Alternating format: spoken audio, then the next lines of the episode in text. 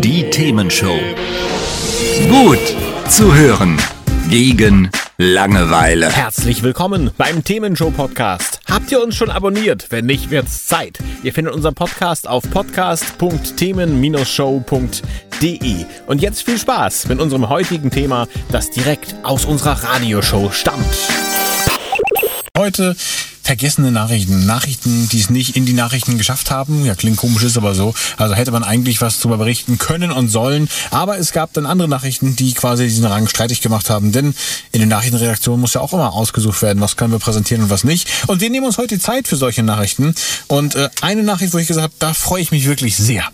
Das ist die folgende. Denn im Prinzip kann man mit seinem Auto künftig auf Asche fahren und das ist auch noch richtig gut für die Umwelt. Liegt also an folgendem.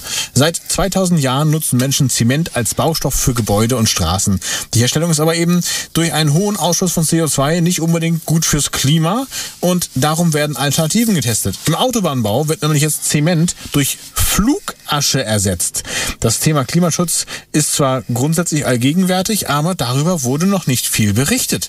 Ähm, wir finden zu Unrecht und darum möchten wir dieses Positivbeispiel heute mal hervorheben. Genau. Unter dem Namen Paper Chain laufen Projekte in Portugal, Spanien, Schweden und Slowenien mit dem Ziel, aus Nebenprodukten der Papierindustrie nachhaltige Baustoffe zu erzeugen. Das Gesamtprojekt umfasst fünf sogenannte Demo-Cases. Der zweite für, was? Der zweite dieser fünf Demo-Cases befasst sich mit der bestimmten Art von Papierasche. Ja? Das heißt, die sogenannte Altpapier-Flugasche-Test ergaben darin, dass äh, sich diese Flugasche als Bindemittel für Untergrundschichten des Straßenbaus super eignet. Ja? Geil. Super, ja.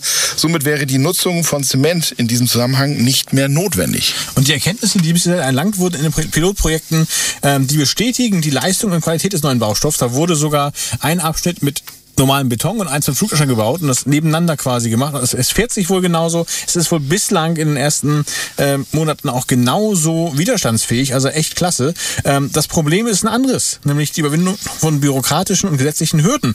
Denn der neue Baustoff ist nicht zugelassen für Autobahnen, sagt auf jeden Fall der dortige Koordinator und Projektmanager.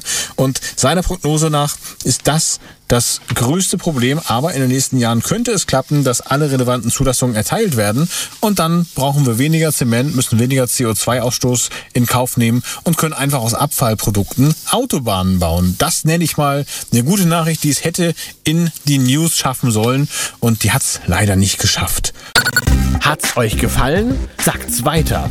Habt ihr Feedback? Sagt es uns. Studio at themen-show.de oder per WhatsApp 040 52 11 01 52. Mehr Podcasts von uns gibt's unter podcast.themen-show.de. Themenshow.